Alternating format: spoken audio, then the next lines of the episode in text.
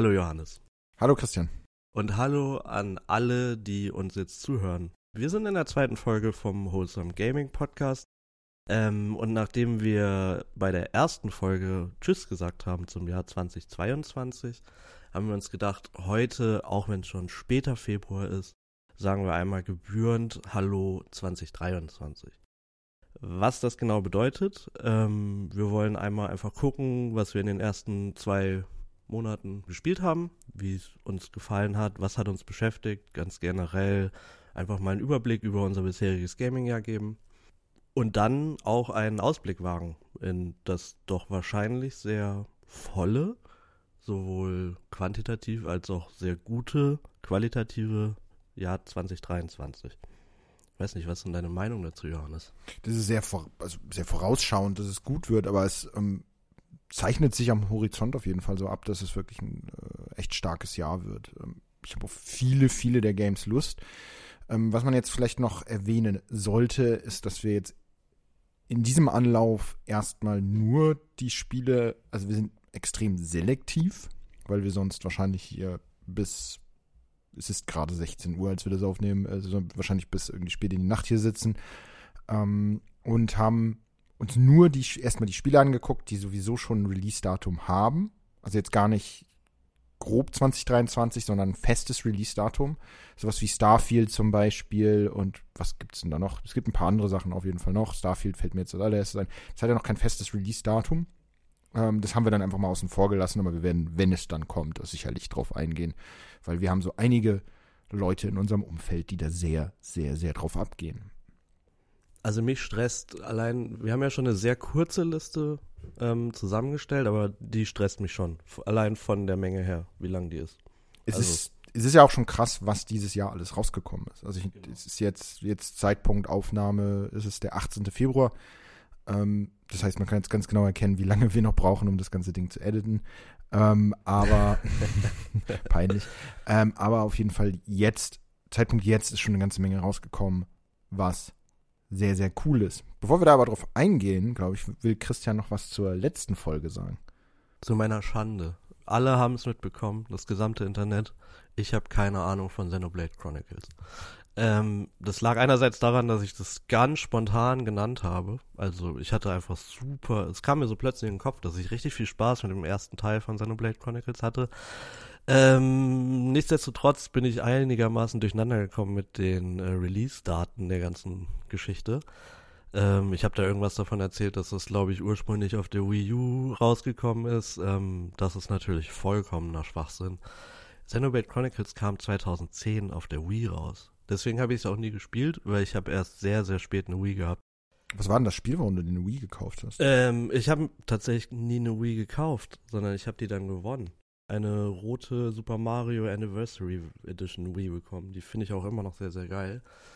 Ähm, aber die kam eben, wie gesagt, reichlich spät in mein Leben. Dementsprechend äh, bin ich aber auch extrem froh, dass so viele Wii-Spiele und Wii U, die Wii U habe ich später gar nicht besessen, ähm, auf der Switch ein Re-Release oder ein Remaster oder Remake ähm, bekommen haben. Genau. Xenoblade Chronicles, der erste Teil kam 2010 raus. Ähm, ich glaube 2000 15, jetzt kommen wieder die Jahreszahlen, kam dann irgendwann ein 3D-Remake für den 3DS raus. Und im gleichen Jahr, und das ist das, was mich verunsichert und verwundert hat, kam eine Art Spin-off für die Wii U, nämlich Xenoblade Chronicles X. Ist das raus. ein Spin-off? Ich bin komplett verwirrt. Ich kann mir sowieso schon nicht vorstellen, wie das Spiel auf einem 3DS läuft. Also ich habe nur Positives gehört, wirklich. Aber nur um das aufzuklären, das hat mich alles extrem verwirrt ich möchte mich bei allen entschuldigen. Ähm, bin aber mittlerweile mit Xenoblade Chronicles Definite Edition auf der Switch tatsächlich durch und oh, kann es nach wie vor empfehlen. Das heißt, du machst dich gleich an zwei. Nee, äh, zwei habe ich gar nicht gekauft. Äh, skippe ich wahrscheinlich auch, weil ich habe das, äh, als es released wurde, mal angespielt, ähm, konnte das überhaupt nicht ab. Ähm, das hat ja dann auch so für meine Begriffe so Engine-Probleme. Also es ist super langsam und überfordert mit der Switch-Hardware, mhm. äh, wo wir wieder bei diesem leidigen Thema sind. Mm, und das war ja auch der Knackpunkt, warum die Definite Edition, ähm, die dann auf dieser neuen Engine, die die mit dem Add-on für den zweiten Teil rausgebracht haben, äh, so gut läuft. Und ähm, ich habe mir aber den dritten Teil geholt, äh, den werde ich dann auch spielen. Also das ist klar. Aber gehört auch zu den Punkten dazu, warum ich so Angst vor diesem Jahr habe, weil ich jetzt schon nicht weiß, wann ich das irgendwo einreihen soll. Was hast du denn bisher gespielt? So in dieser Zeit, in dem Monat, wo wir jetzt nicht gequatscht haben oder generell auch vorher. Ich glaube, wir haben gar nicht über aktuelle Games so richtig geredet in dem letzten Podcast, in der letzten Folge. Nee, nee. Ähm, was habe ich gespielt? Also wir haben ja wieder angefangen mit Call of Duty. Wir haben es auch, wir auch im letzten, also im ersten Podcast auch schon angesprochen, dass es uns irgendwie dann doch erwischt, das Fieber. Dann habe ich ganz lange nicht mehr gespielt und es ist eigentlich auch schon deinstalliert. Und jetzt kam aber Season 2. Ähm, die macht wieder richtig Laune. Also. Neue Karten, ehrlich paar zugeben. Neue, paar neue Waffen, neuer Battle Pass. Es ist ja das leidige Spiel. Ähm, es ist auch eine neue Season Apex raus. Ich habe im letzten Podcast gesagt, dass ich super viel Zeit in Apex versenkt habe. Ich war auch sehr, sehr heiß drauf. Ähm, die haben die ganzen Klassen überarbeitet, ähm, haben viel Balancing-Kram gemacht, haben, ähm, also es hieß auch wirklich, wir ziehen uns mal ein Stück, wir nehmen uns mal die Pause, wir gönnen uns, dass wir sagen, ähm, wir bringen keine neue Legend raus, sondern wir konzentrieren uns auf die, die schon da sind. Die haben sie jetzt ähm, in so Klassen unterteilt, die unterschiedliche Fähigkeiten haben. Ich habe es nicht gespielt, deswegen kann ich dazu nichts, nicht viel sagen, aber nur was da ist. Es gibt jetzt einen Team Deathmatch-Modus, gleichzeitig haben sie die Arena rausgenommen, tatsächlich, komplett äh, gesunsettet, Mm. was ich schade finde. Ähm, also sie haben es, glaube ich, so kommuniziert for now, weil es halt, es ist auch nicht so gut angekommen. Wir hatten ja super viel Spaß damit. Ja, total. Ähm, deswegen finde ich das sehr, sehr schade. Ähm, und ich war super hot drauf. Ich habe diese Woche, war das diese Woche? Ich glaube, es war sogar diese Woche. Ich saß da die ganze Zeit und war so, oh Scheiße, ich muss das spielen. Ich gehe da wieder rein. Und da habe ich, glaube ich, eine halbe Stunde einem Streamer zugeschaut, wie er das gespielt hat und war dann wieder so, okay, ich bin raus. Ne? Weil ich es auf dem Papier wieder super cool fand, aber es war, wenn ich an Team Deathmatch denke, dann denke ich halt an dieses Call of Duty Team Deathmatch. Schnell, ähm, gnadenlos, ähm, Shipment, einfach die ganze Zeit bum, bum, bum, Hirn aus. Und du hast aber natürlich immer noch Apex, dass ich das Ganze mit den Schilden und so weiter und so fort.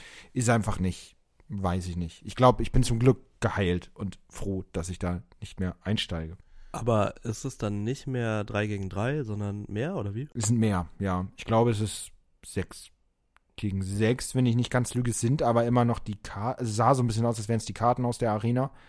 Ähm, und ähm, ich glaube, das ist dann immer, wer zuerst 30 Abschüsse hat im Team oder so. Mhm. Ähm, irgendwie so sah das aus. Ich kann da aber jetzt auch keine super qualifizierten Statements zu machen, aber gleichzeitig ist es auch so, dass Ranked jetzt die Karten rotieren. Also das ist ja vorher mal das eine Ja. Rank Split, hieß es ja, glaube ich. Mhm. Ähm, In der Mitte der Saison Genau. haben sie dann die Karte gewechselt. Genau, haben sie die Karte gewechselt. Das ist jetzt auch nicht mehr so. Also das ist wirklich, das rotiert, glaube ich, jede Stunde.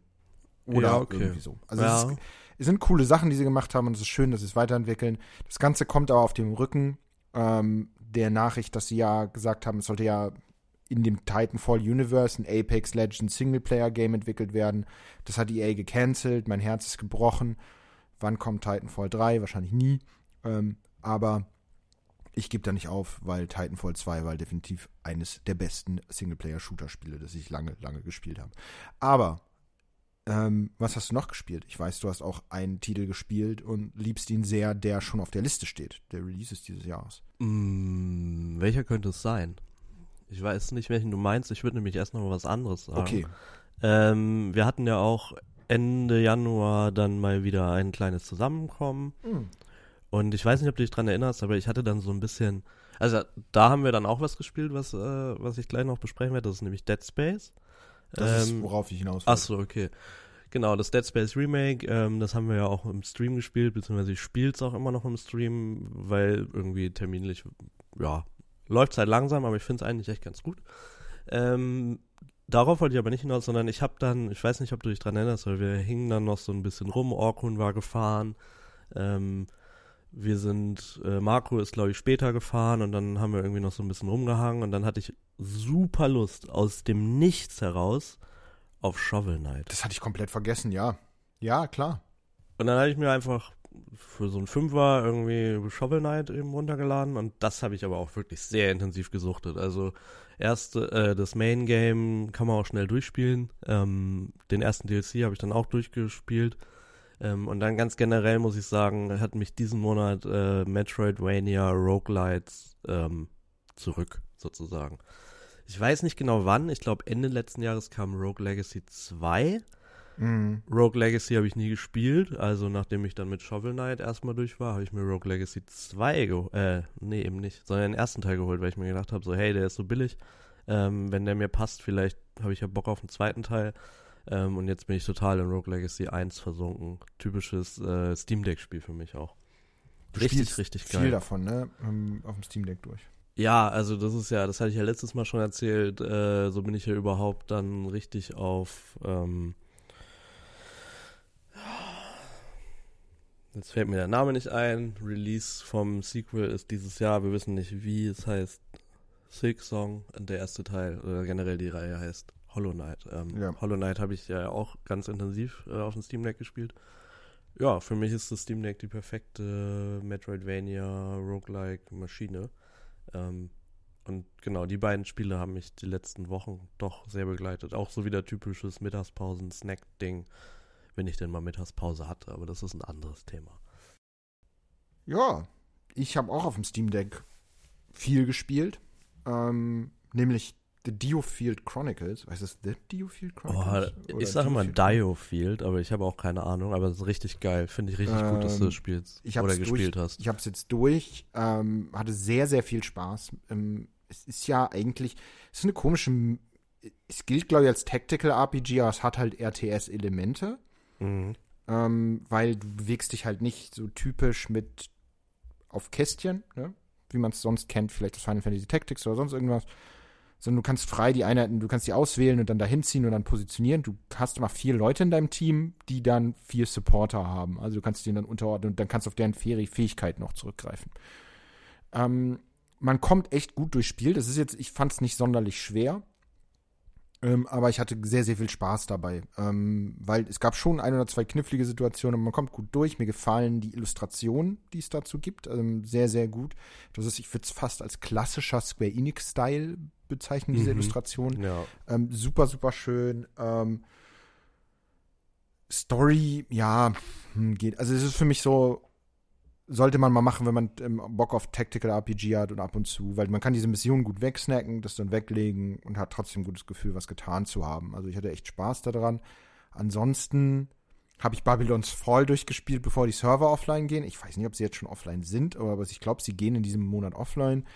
Ähm, es ist bitter. Ist eine bittere Geschichte für ja, mich. Ja, das Ganze ist eine bittere Geschichte. Ich fand's mache das ja häufig, dass ich Spiele spiele, die, die komplett scheiße verschrien sind und sie dann aber nicht so schlimm finde. Das gleiche gilt für Babylon's Fall. Es macht halt überhaupt keinen Spaß dann alleine, also ähm, die Mission irgendwie zu machen, als ich es am Anfang gespielt habe. Und wir haben es ja, glaube ich, sogar mal gestreamt einmal und waren der Kanal auf Twitch mit 20, ein, 23 Zuschauern, der einzige ja. Kanal. Es gab auch andere, aber wir waren die Nummer eins. äh, cool, cool. Ähm, da hat man noch Leute gefunden. Mittlerweile geht das. Also ich habe ich hab zwar noch gesehen, dass Leute online waren, ähm, aber jetzt so geholfen bei den Missionen oder so hat mir niemand. Also man kann dann immer eine Mission auswählen, dann steht das auf so einem Board und dann kannst du halt anderen Leuten so Quickplay-mäßig helfen. Aber ich habe alles alleine gemacht und das war dann auch zum Teil echt ein bisschen grindy und blöd. Ähm, aber ich habe es durch und kann jetzt guten Gewissens sagen, okay, ich habe es gemacht, bevor es dann vom, von dieser Erde verschwindet. Also man kann das auch nicht mehr spielen alleine, weil die Server offline sind. Das richtig. ist always online. Richtig. Das ist richtig schade, weil ja. also ich habe es nicht intensiv gespielt, ich habe es auch nicht so, ähm, also durch schon gar nicht und gar nicht so intensiv wie ihr beide, also du und Phil. Phil hat es ja sogar Platin, ja.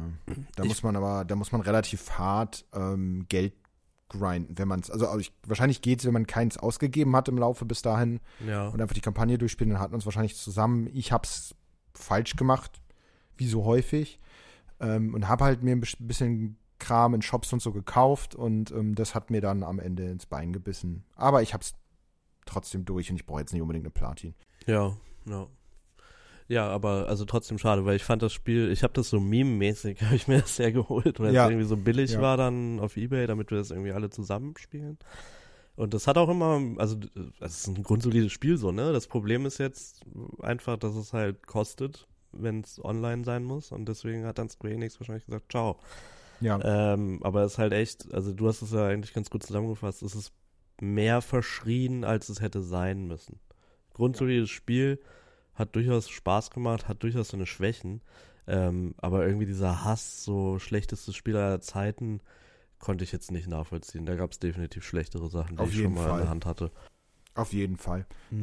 Ähm, ansonsten ein Spiel, das ich gerade spiele, das ist dem Ganzen geschuldet. Ich hatte kein PlayStation, wie heißt es, Plus Mhm. mehr. Das war abgelaufen. Und dann habe ich mir geholt wieder, für ums Babylon voll zu Ende zu spielen tatsächlich. Und habe dann mir ein bisschen den Spielekatalog angeschaut. Ich habe jetzt wirklich dieses Premium-Ding mir vor ein Jahr geholt. Oh, weil ich mal dachte, der okay, feine Herr. ich schaue es mir mal wirklich dann an. Es ist ja ein riesiger Katalog. Ähm, natürlich nicht so geil wie Game Pass. Da muss ich jetzt auch mal sagen, Game Pass. Obwohl da jetzt auch Horizon Forbidden West oder so zum Teil auch reinkommt. Also ich Genau. glaube, Sony holt da gerade ein bisschen auf. Ähm, natürlich nicht Release, aber ich finde das schon ganz cool. Ähm, aber auch viele Klassiker drin sind. Da ist ja zum Beispiel sowas auch wie ähm, Final Fantasy IX oder so mit Achievements und Wild Arms und all so einem ganzen Kram. Also da ist schon viel cooler Kram drin. Was ich aber angefangen habe, hat überhaupt nichts damit zu tun. Ich habe nie diese Mittelerde, wie heißen sie, Shadow of Mordor und so gespielt. Oh, ja, ja. Ähm, mhm. Ich habe immer gehört, dass die gut sein sollen. Ähm, und habe jetzt wirklich Spaß mit dem ersten. Mhm. Ähm, das ist ja so ein bisschen wie Assassin's Creed meets die Batman Arkham-Reihe meets ein bisschen Strategie mit diesen Commandern, die man dann ausschalten und suchen muss und dann ähm, gegen andere. Also du kannst ja dann tatsächlich diese, wie heißen sie, Orks, Uruks, wie auch immer, die kann man ja äh, dann kontrollieren und anderen, anderen Commandern auf den Hals hetzen, beziehungsweise sie dann diesen ganz hohen Commandern irgendwie als Leibwache zur Verfügung stellen. Ähm, such einfach irgendeins aus. Und ähm, kannst dann die dann aktivieren, wenn du halt diese Obercommander angreifst in so einem Hinterhalt. Ähm, es macht Spaß. Ich spiele es jetzt, natürlich ist es ein bisschen, wie nennt man das? Sluggish. Also es fühlt sich ein bisschen schwer an. Es ist halt auch ein Spiel, was auf der PS3 erschienen ist, ne? Ähm, aber so generell, also ich spiele jetzt auf der PS5, glaube ich, die PS4-Variante.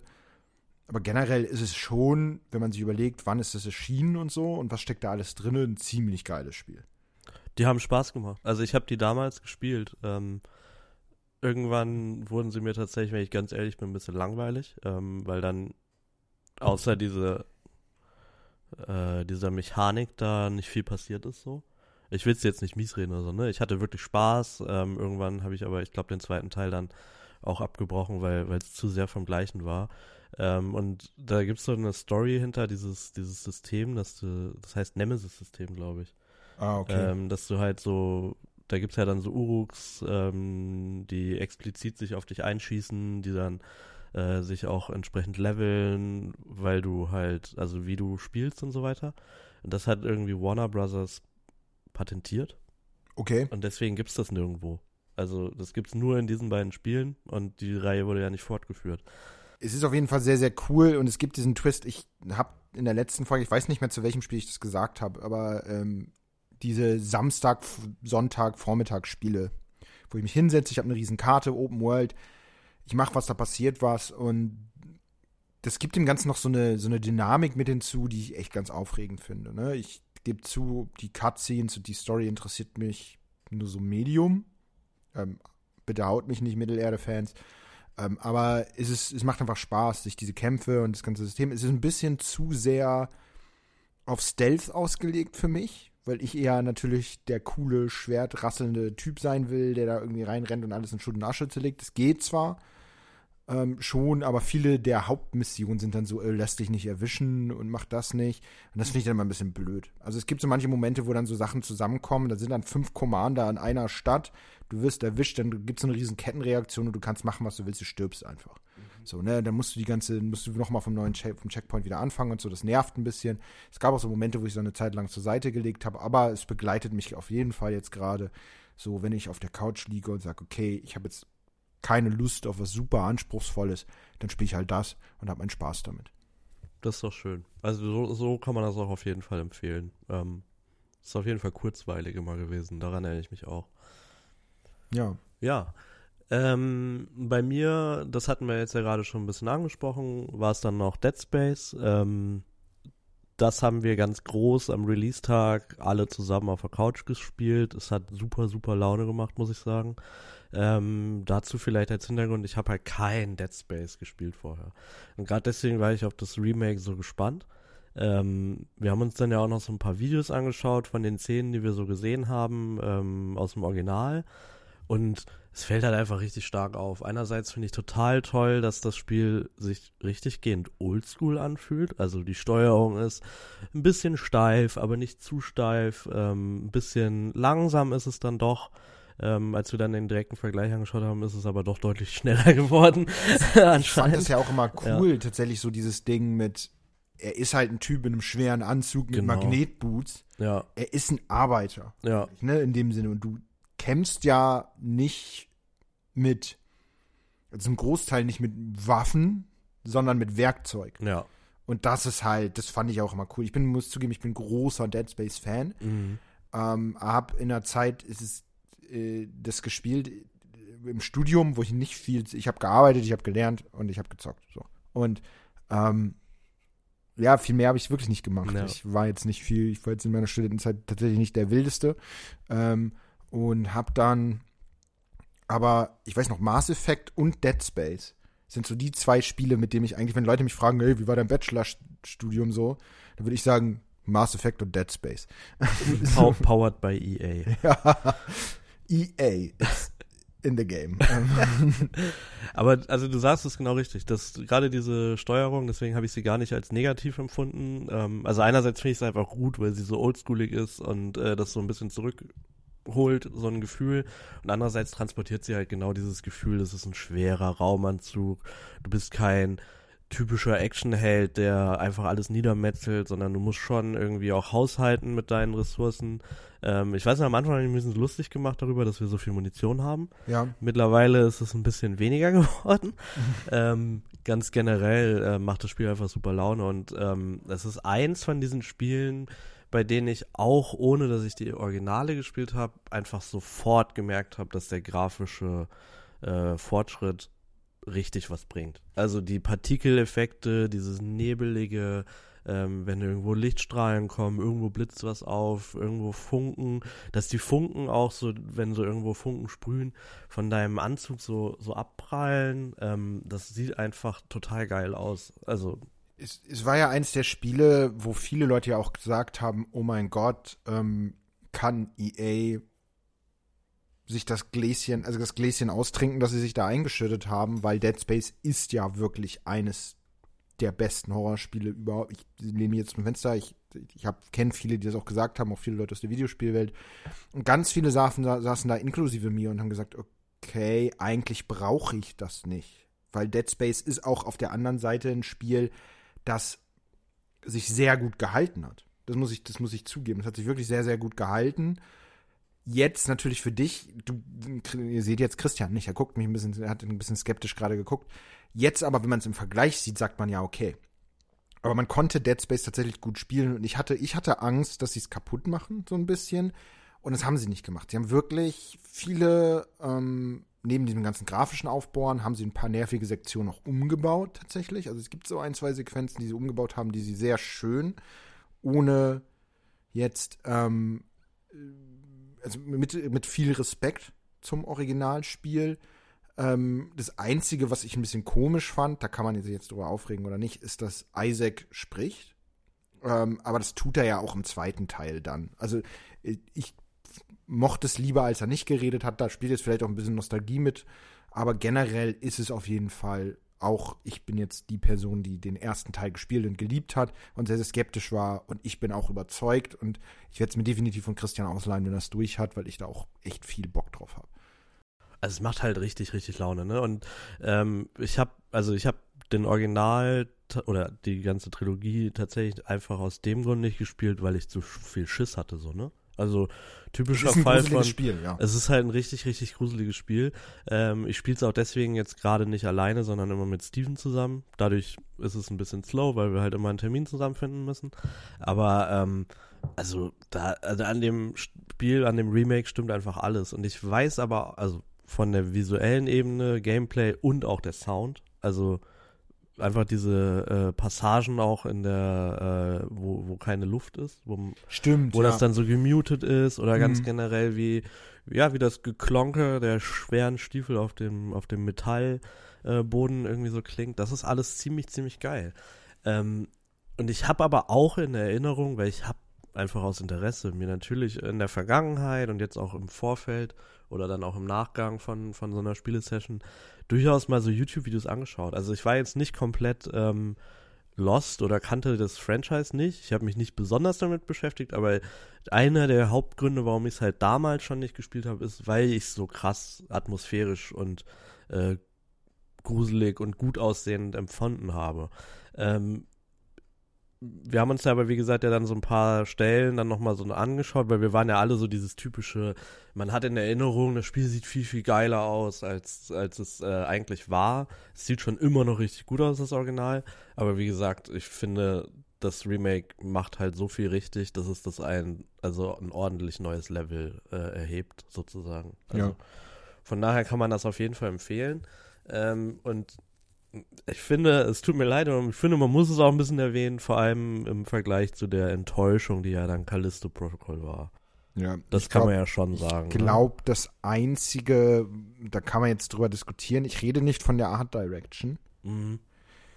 Ich rede einfach nur von, ähm, wie soll man das sagen, der, die Grafik an sich, ja, Callisto, Callisto Protokoll sieht ein bisschen besser aus. Nicht, wie gesagt, was das Art Design und sonst was angeht, sondern einfach nur das Level der Grafik. Aber das liegt einfach, glaube ich, auch daran, dass natürlich sich da jetzt nicht hingesetzt wurde und ähm, komplett neue Sachen designt wurden, sondern man sich schon diese Nostalgie dann ehren wollte und alles Mögliche. Und es läuft halt auch einfach viel, viel runter. Also es ist wirklich nach, für mich nach der Enttäuschung, ich habe ja Cal Callisto-Protokoll gespielt und auch nicht, ich bin dann immer, ich bin ja komisch. Ich gebe selten volle Punktzahlen, das sehe ich auch immer bei Letterboxd im Vergleich zu euch allen. Ich gehe selten, gebe selten volle Punktzahlen, aber ich gehe auch selten in, so in die Negative wie ihr. Ähm, und das gleiche gilt bei mir für Videospiele. Ich fand Callisto dann jetzt auch nicht unspielbar. Es ist halt nicht den, den Erwartungen gerecht geworden. Ähm, und da ist halt auch wirklich, das muss man so sagen, Dead Space schuld dran, weil es einfach ein großartiges, es ist wirklich einfach ein großartiges Spiel und dieses Remake, es ist ja ein Remake, es ist ja nicht ein Remaster eigentlich, oder? Ja. Ähm, obwohl das immer unterschiedlich definiert wird. Ähm, ja, aber das ist, ist schon definitiv die bessere Wahl, wenn man Bock auf Space Horror hat. Es ist ein großartiges Spiel. Ich würde sagen, wir beide geben da Daumen hoch Definitiv. ähm, und würden das empfehlen. Ähm, es sind aber auch noch, es ist eines der Spiele, die jetzt schon in diesem Jahr rausgekommen sind. Das heißt, man ist schon stark, gestart, stark gestartet.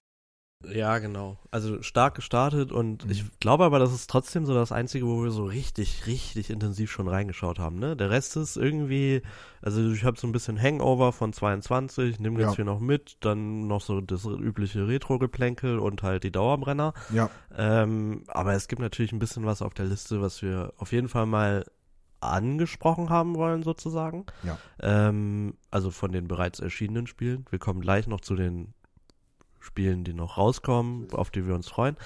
Ähm, aber als erstes und als oberstes steht hier, es tut mir leid, wir haben es gerade ein bisschen durchgesprochen, aber ich möchte trotzdem einmal ganz kurz noch über Persona reden. Einfach nur darüber, wie toll das ist, dass das auf, also jetzt ja, sind Persona 3 Portable äh, und 4 Gold, sind auf allen modernen Konsolen und Plattformen verfügbar. genau. Vor allem auf der Switch haben sich, glaube ich, da viele Leute drüber gefreut. Vier kam ja schon auf Steam von der ganzen Zeit. Genau. Ähm, ähm, auf Steam. Ähm, und jetzt sind, ist aber auch Persona 3 Portable, glaube ich, auf den PC gekommen. Und auch, im, ich glaube, sie sind beide auch im Game Pass. nebenbei. Genau, das, Ähm, das ist genau darauf wollte ich hinaus. Das finde ich total hammerkrass. Also, Es gab aber einen kleinen Shitstorm jetzt nochmal in dem, in dem Zusammenhang. Ich lest bitte im Internet weiter, ähm, aber ich glaube, dass in irgendeinem dieser Ports die Übersetzer nicht gecredited wurden, was ein bisschen schade ist. Ähm, das ist generell gerade ein gratis, großes Thema in der Videospiellokalisierung und ich bin da, weiß Gott, auch kein Profi drin. Ich habe natürlich durch meine Arbeit immer wieder Kontakt zu ÜbersetzerInnen, die damit auch zu tun haben. Ähm, aber nur mal so nebenbei, lest euch mal rein, schaut euch mal rein. Ähm, und weil, wenn Leute tolle Arbeit machen oder auch nicht so tolle Arbeit, sollten sie trotzdem gecredited werden ähm, in dem, was sie da getan haben, ähm, weil es ist nun mal ein nicht unwesentlicher Teil der ganzen Arbeit, die da passiert in der Lokalisierung. Und ähm, vor allem, um zurück jetzt zurückzurudern, also lest es euch durch, Persona 3 finde ich cool, dass es jetzt überall verfügbar ist, weil ähm, die Preise tatsächlich für den Persona 3 Portable, das war ja auf der PSP, ja. wenn ich nicht ganz mhm. Und natürlich für die PS2-Variante auch einfach horrend in die Höhe geschossen sind. Ich habe den 3 Portable mir in Japan gekauft, danach gesehen, was das Ding eigentlich wert ist und bin rückwärts vom Stuhl gefallen. Ähm, weil Persona 3 Portable ist auf jeden Fall die, die US-Variante, ich weiß gar nicht, ob es überhaupt eine PAL-Variante gibt, mhm. ähm, mörderteuer. Das ist tatsächlich auch der Grund, warum ich es jetzt unbedingt nochmal ansprechen wollte. Ähm, weil, genau wie du auch gesagt hast, Persona 4 Gold, also mein erstes Persona, was ich richtig gespielt habe, war 5, ganz einfach. Ähm, und dann habe ich mich sehr gefreut, dass der vierte Teil eben auf Steam, ich glaube, das war sogar schon vor drei Jahren vielleicht. Ist so lang her? Zwei oder drei Jahre bestimmt. Ähm, auf jeden Fall habe ich es da dann gespielt und mich sehr darüber gefreut. Und ich weiß aber auch, dass ähm, ein Freund von mir hat immer Persona 3 Portable auch explizit mir empfohlen. Das war aber schlicht nicht bezahlt. Also einerseits hatte ich keine PSP oder PS Vita, PSP Vita, wie, egal. Ähm, und deswegen habe ich mich so wahrscheinlich auch digital kaufen im PSN oder so, aber man will es dann ja auch irgendwie physisch haben, ne? Also ja, ja, ja, nicht unbedingt. Also mir ging es tatsächlich um die Verfügbarkeit des Ganzen, dass ich das, äh, also ich wusste, dass es existiert, ich wusste, dass ich spielen möchte und dementsprechend freut es mich halt umso mehr, dass es im Game Pass ist, weil man es dann halt einfach spielen kann so. Ähm, und da, das, da, das ist so ein Ding, ähm, das ist wieder was Altes eigentlich, aber natürlich trotzdem 23er Release auf eine Art und Weise. Deswegen freue ich mich darüber. Und ähm, deswegen wollte ich es erwähnt haben. So. Aber das ist auf jeden Fall auf meiner Liste an Rollenspielen für dieses Jahr. Ein weiteres Rollen, wobei es ist eigentlich ein Tactical RPG, aber es ist ja auch ein Rollenspiel. Ne? Ähm, ist Fire Emblem Engage, das ist ja auch schon rausgekommen, ähm, nach dem der nächste Teil in der Fire Emblem, Fire Emblem Reihe nach dem sehr gefeierten Free Houses, heißt es, glaube ich. Ich habe weder noch gespielt. Ähm, ich weiß, dass Steven aus, unserer, aus unserem Umfeld das gespielt hat und sehr, sehr viel Spaß an Free Houses hatte. Ähm, ich möchte beide unbedingt noch spielen. Hab, kann dazu nicht viel sagen, aber es ist auf jeden Fall draußen und auch, glaube ich, sehr gut angekommen. Total, total. Also ich habe ähm, auch nur Gutes gehört. Ja. Ich habe tatsächlich, also ich mag Fire Emblem sehr. Es ist trotzdem nur so eine Randerscheinung in meinem Leben sozusagen. Ähm, ich bin der Serie aber durchaus wohlgesonnen. Trotzdem habe ich überhaupt nicht gecheckt, dass das ein neuer Teil ist. So, ich dachte, das wäre so ein Musu nochmal, also nochmal ein weiteres Musu Fire mhm. Emblem. Einfach weil ich den Namen auch ein bisschen seltsam finde. Ähm, ich habe jetzt auch nur Positives gehört, aber das ist so ein typischer Fall von nicht so wirklich Zeit. Außerdem hat Emma wieder angefangen, Animal Crossing zu spielen. Daher habe ich eh kaum eine Chance auf die Switch. Ähm, ich finde es aber total toll, einerseits, dass, dass die Serie jetzt so langsam erfolgreich wird, also immer beliebter einfach wird, ähm, so ein bisschen ja, in, ja, in, in Mainstream reinkommt, weil die Spiele an sich und die Grundidee ist einfach nur fantastisch. Ja. Von meiner Seite aus noch ein Spiel, das wir ähm, durchaus wahrgenommen haben. Einerseits, glaube ich, vor allem durch Johannes Profession auch so ein Stück weit. wir reden nämlich über ein, Achtung, ich kenne mich auch aus, ein Isekai-Spiel. Isekai-Spiel, genau. Ähm, Forspoken. Ja, auch so ein bisschen verschrien, schon seit der Demo, wo viele da saßen, okay, was soll denn das? Die Performance ist unterirdisch, die Dialoge sind irgendwie blöd, eine leere offene Welt.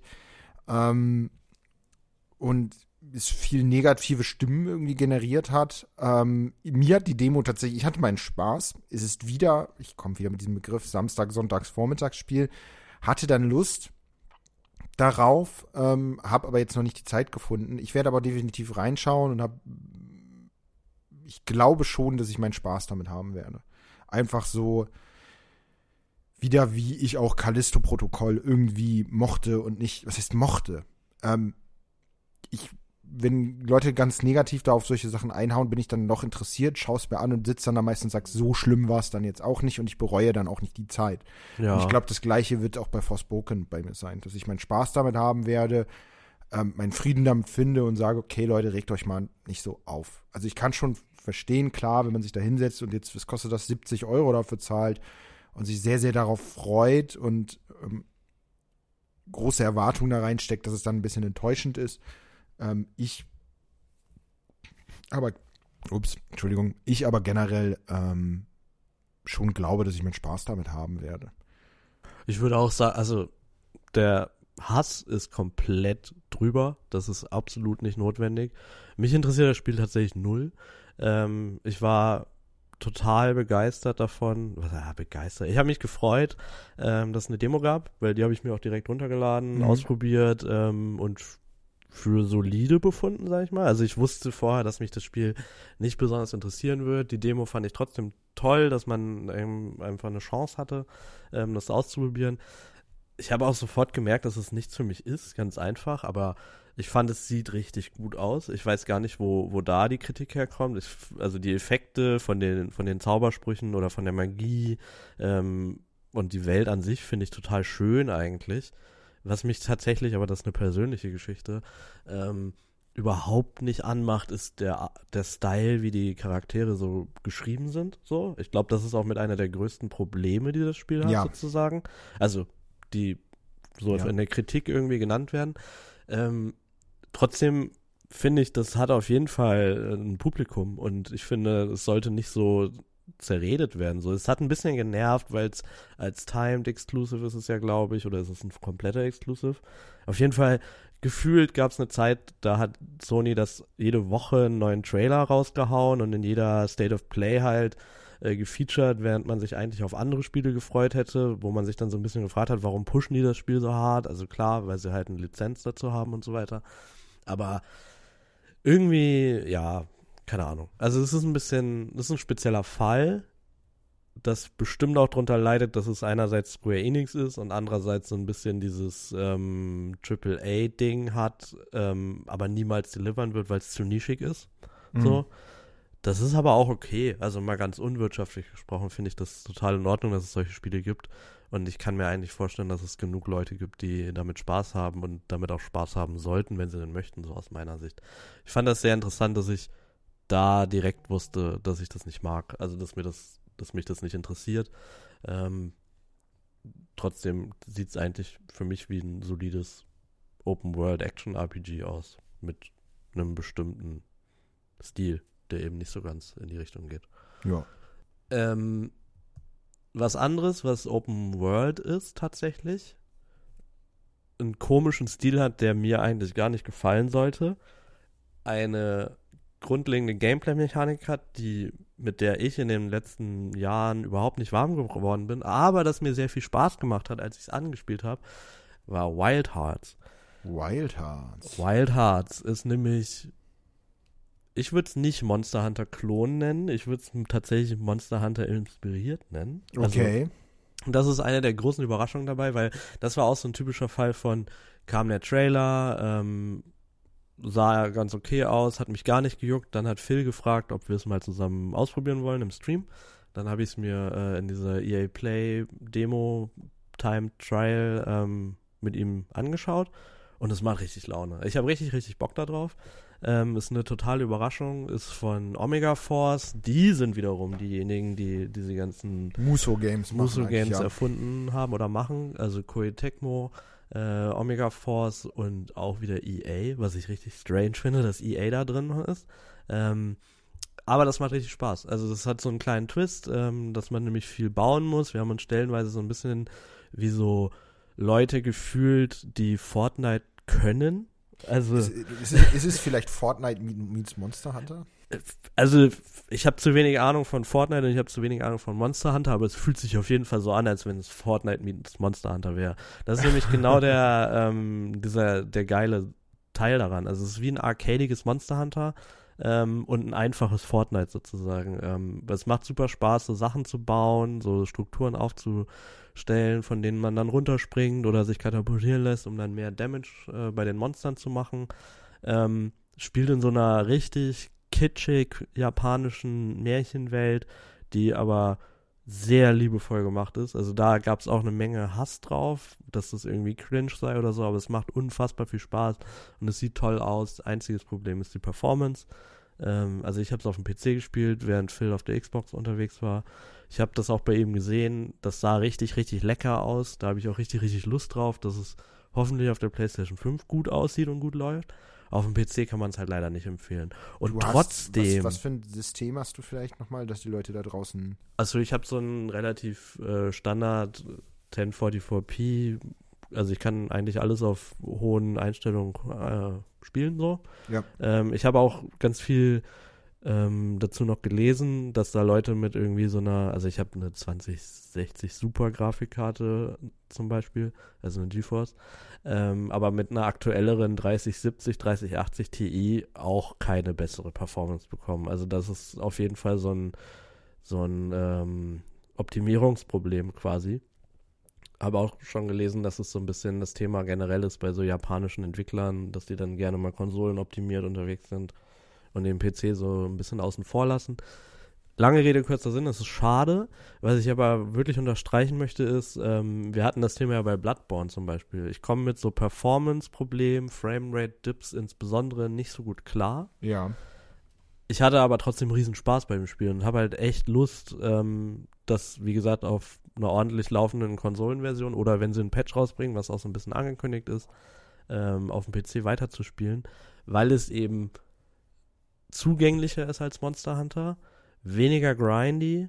Ähm, ja, wie gesagt, wir haben es mehr Casual Monster Hunter mit Fortnite-Elementen, wobei, wie gesagt, Fortnite ist ein bisschen scherzhaft gemeint, ne? Man baut halt relativ viel und das ist äh, in, in, den, in den Gameplay-Loop so mit eingebaut, dass man halt immer wieder von was runterspringt oder halt sich katapultieren lässt. Ähm, später baut man dann auch so Kanonen, um fliegende Wesen vom Himmel zu holen, um die dann eben attackieren zu können rundum gesagt, es macht einfach viel Spaß und es nimmt halt diese Monster Hunter Formel, die ich grundsätzlich total gut finde, in die ich aber nie so richtig reingekommen bin. Ja.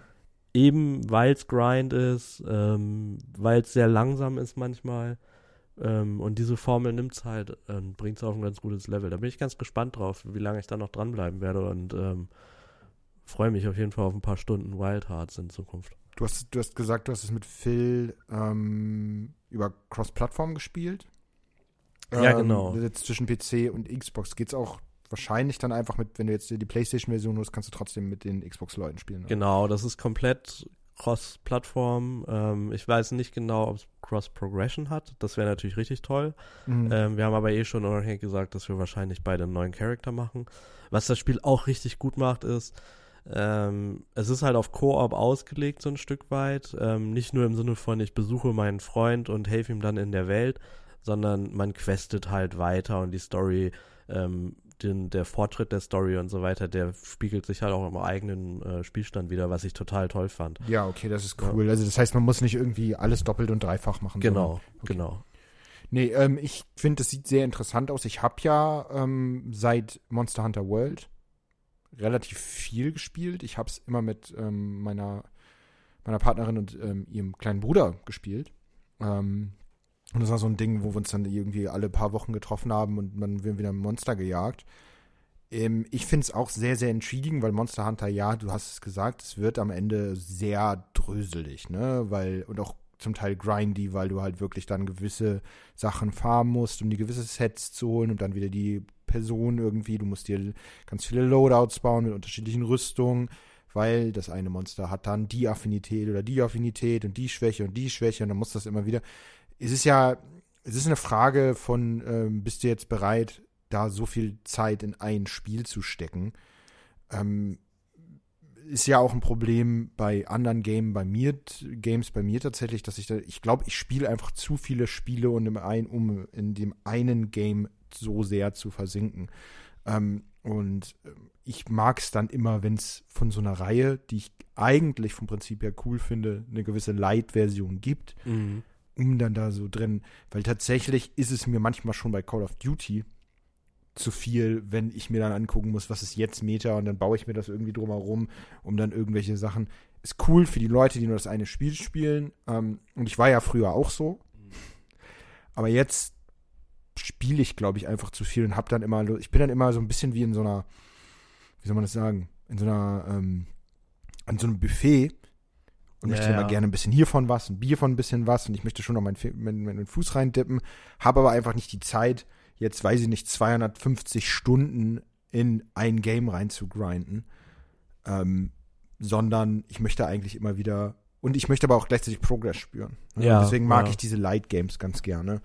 Und, und das ist es halt auf jeden Fall. Ich finde, das ist total schlau, auch so rein positionierungsmäßig. Äh, ich habe es ja gerade bewusst auch nicht äh, Klon genannt, weil das ist halt definitiv nicht. Es macht genug eigene Sachen und macht halt auch vor allem genug Sachen ähm, einfacher und zugänglicher auf eine Art und Weise, dass man da halt wirklich mal so reindippen kann. Ne? Und dementsprechend würde ich es auch also ohne dass ich es jetzt extrem weit gespielt hätte, ne? Das sind meine Ersteindrücke, aber ich würde das auf jeden Fall jedem empfehlen. Und wer einen Game Pass hat, kann halt, wie gesagt, ähm, diese zehn Stunden mal testen. Und mhm. das das macht Laune. Also das kann ich echt empfehlen. Ja. Ja, ähm, zwei weitere Spiele. Sind jetzt immer noch in den Spielen, die schon erschienen sind. Das ist echt krass. Wir sitzen jetzt hier schon wieder äh, eine halbe Stunde, beziehungsweise ein bisschen länger und ähm, haben eigentlich bisher nur über Spiele geredet, die schon erschienen sind. Zwei weitere, die wahrscheinlich dich sehr interessieren, Christian, sind der Metroid Prime Remaster und der Tales of Symphonia Remaster? Wirst du da noch reinschauen? Ähm, tatsächlich interessiert mich Metroid Prime gar nicht. Gar nicht, okay. Das überrascht mich. Ich hätte tatsächlich gedacht, du wärst so ein. Nee, also ich, dass ich Metroid und die Serie total gerne mag, das ist ja bekannt sozusagen. Ähm, also zumindest im, im, erweiterten Freundeskreis, ja. der hier zuhört. Ähm, Nee, aber in die Prime-Reihe bin ich nie reingekommen. Also ich habe das, den ersten Teil habe ich auf dem Gamecube damals gehabt und auch gespielt, ähm, beziehungsweise ich glaube, ich habe es gar nicht besessen, sondern nur bei einem guten Freund halt immer zusammengespielt. Das hatten wir damals ganz viel so, ne? Man hat ja nicht irgendwie endlos viel Geld als Schüler, deswegen haben wir dann immer so ausge ausgemacht, wer jetzt welches Spiel kauft ähm, und uns Multiplayer-Spiele geteilt. Und bei Metroid Prime war ich meine ich einfach, äh, also wir haben es dann ausgeliehen und sowas, ne? Aber ich habe es, glaube ich, gar nicht besessen und ich weiß auch, nachdem ich es dann doch durchgespielt habe, warum ich es nie besessen habe, weil ich dann mit dem Prinzip nicht warm geworden bin. So. Also ich Den finde. First ist, stört dich das First-Person-Ding? Ich meine, es ist ja, es ist ja immer noch kein Shooter an sich, sondern es ist ja sind Metroidvania halt einfach aus First Person. Ich meine, ich, ja. ich, ich, ich kenne es ja, ich habe nicht, ich habe ein paar Let's Plays gesehen, ich habe ein paar Speedruns gesehen und so. Und war dann immer, weil ich immer gedacht habe, okay, das ist ein First-Person-Shooter im Metroid-Universum, ist es ja aber eigentlich nicht. Nee, ähm, und ich glaube aber, also ich bin mir schon bewusst, dass es eigentlich eine sehr gute Umsetzung von Metroidvanias in die 3D-Umgebung ist. Also weiß, ich kann das gar nicht erklären, warum, warum ich da gar nicht so ähm, Lust drauf hatte oder also vielleicht also mir kommt gerade so ein bisschen der Gedanke, die Orientierung im dreidimensionalen Raum mhm. fällt mir nicht so leicht sozusagen. Also das erste richtig gute 3D Metroidvania in meinen Augen ist eh Dark Souls gewesen. Ähm, um nochmal einen Bogen wo, ganz woanders hinzuschlagen, äh, nämlich zu einer Spielereihe, von der wir immer reden müssen. Ähm, nee, lange Rede, kurzer Sinn. Ich bin damit früher nicht warm geworden. Ich habe dann auch zwei und drei geskippt und ich freue mich auch null auf den vierten Teil, weil ein zentraler Punkt ähm, ist halt total raus, den ich Metroid schon auch zusprechen würde, ganz generell, oder zumindest den Teil, den ich an Metroid total geil finde, ähm, sind so diese Action- lastigen Passagen. Also es ist ja nicht nur herumspringen und rätseln und äh, herumirren in einer riesigen Welt, die man auch viel backtracken muss, sondern es gibt ja durchaus so skillige Themen und die sind in meinen Augen halt ziemlich rausgefallen. Einfach dadurch, dass es halt langsamer ist. Ähm, mehr auch in meiner Erinnerung ist es vor allem mehr so ein Erforschen des Ganzen. Also der Fokus darauf, das, der, der ist halt da, aber eben nicht unbedingt das, äh, was mich so primär daran gereizt hat, an Metroid im Generellen. Und dann war ich halt auch nie so so ein, so ein Konsolen-Shooter-Typ, auch mhm. wenn es nicht jetzt per se ein Shooter ist, aber eben solche Mechaniken hat. Dadurch hat mich die ganze Sache einfach kalt gelassen. So, so kann man das, glaube ich, zusammenfassen. Ich fand das jetzt super, ähm, dass sie den einfach droppen und dass der auch also Nintendo den einfach so Shadow Drop mäßig einfach in der Direct announced hat. Und, und was man vielleicht noch erwähnen soll, ich glaube, Digital Foundry hat sogar als eins der schönsten Switch-Games. Ähm genau, das ist nämlich das, was ich auch noch gerade sagen wollte. Es sieht richtig schön aus. Es scheint sinnvolle Optimierung zu haben, zum Beispiel halt Two-Stick-Steuerung, was im Original auch nicht so war. Das alles verleitet mich natürlich sehr, ähm, mal reinzugucken, vor allem, weil ich auch ähm, als es halt announced wurde, so ein bisschen direkt so Mario-Flashbacks bekommen habe, weil da sind diese Ports in dieser 3D All-Star Collections, die sind gelinde gesagt frech. Also okay. ähm, da scheinen sie halt ein bisschen Arbeit reingesteckt zu haben. Das finde ich eigentlich auch ganz gut. Auch als Promo ähm, für ähm, vielleicht dieses Jahr kommende Metroid Prime 4 ist das sicherlich schlau. Ähm, ich freue mich auch für alle, die das gerne mal spielen wollten und die das jetzt auch zum ersten Mal ähm, erleben dürfen. Ähm, aber ist tatsächlich gar nichts für mich. Also, so seltsam das auch klingen mag, ähm, lässt mich tatsächlich kalt. Und jetzt kannst du mich gerne korrigieren. Ich dachte mal, Tales of Symphonia wäre eins deiner Lieblingsspiele. Ja, das stimmt auch. Ähm, und da habe ich mich auch sehr drauf gefreut, ähm, auf den Remaster. Ähm, und dann wurde mir eben auch gesteckt, das ist halt nur so ein interpolierter, hochgerechneter äh, vom es gab wohl auf der PlayStation 3 oder so auch nochmal. Okay. Irgendwie schon ein Remaster von Tales of Symphonia. Ähm, da muss ich, glaube ich, auch sagen, da bleibe ich lieber gleich beim Original auf dem Gamecube. Also ich finde das auch gut, dass es jetzt wieder zugänglicher geworden ist und ähm, für, ja, also es ist ja jetzt nicht nur für die Switch rausgekommen, oder? Ich glaube, es ist auch für den PC und so weiter. Ähm, Echt? Okay, ne, da weiß ich nichts. Da habe ich, da ich bin mir auch unsicher. Ich finde es aber auch erstmal ganz gut, wenn so eine schöne, grundsolide Spielereihe ähm, dann nochmal oder ein, Ableger einer Reihe auf einer modernen Konsole rauskommt, die mehr Verbreitung hat. Ähm, deswegen bin ich da happy drüber. Wir haben Sky auf der Liste, was mich aber extrem freut. Viel, viel mehr als Tales of Symphonia ist, damit ist es vielleicht auch schon eine Überleitung auf, was dieses Jahr so kommt. Okay äh, Baton Katos. Eins, Stimmt. Eins das habe ich, nicht, hab ich nicht auf die Liste getan. Ich, ähm also das, das ist halt, ähm, also wir haben es tatsächlich, ich habe gerade so auf die Liste gespielt und während ich über Tales of Symphonia kurz gesprochen habe, ist es mir eingefallen, ähm, weil das ist wiederum was, was mich auf der Ebene freut, dass der zweite Teil ja in Europa nie erschienen ist. Ich glaube nur in den USA und Japan. Bin mir gar nicht, doch in den USA kam der auch raus, glaube ich. Ich habe lange überlegt, ob ich mir das Original für den Gamecube ähm, mal aus Amerika importieren soll.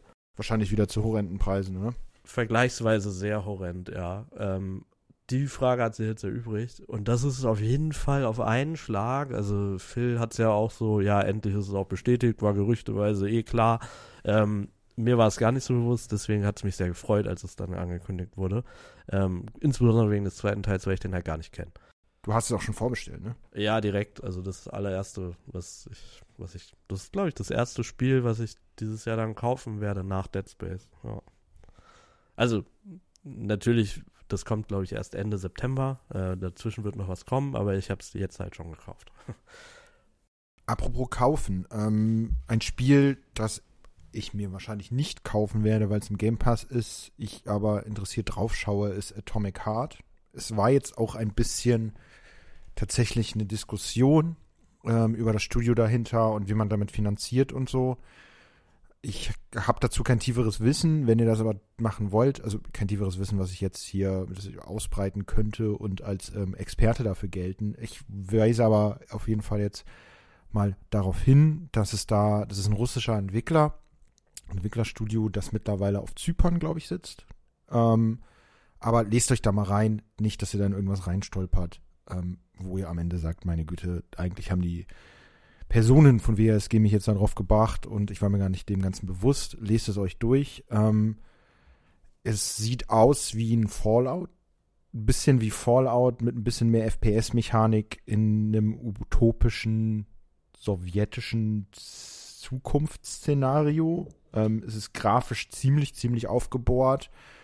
Ähm, es sieht sehr, sehr interessant aus. Ähm, ich bin gespannt, was da ähm, so kommen wird, ähm, weil ich tatsächlich schon Fallout sehr, sehr gerne mag. Jetzt wird Marco wahrscheinlich irgendwie schreien und sagen, hey, warum hast du Fallout 2 noch nicht durchgespielt?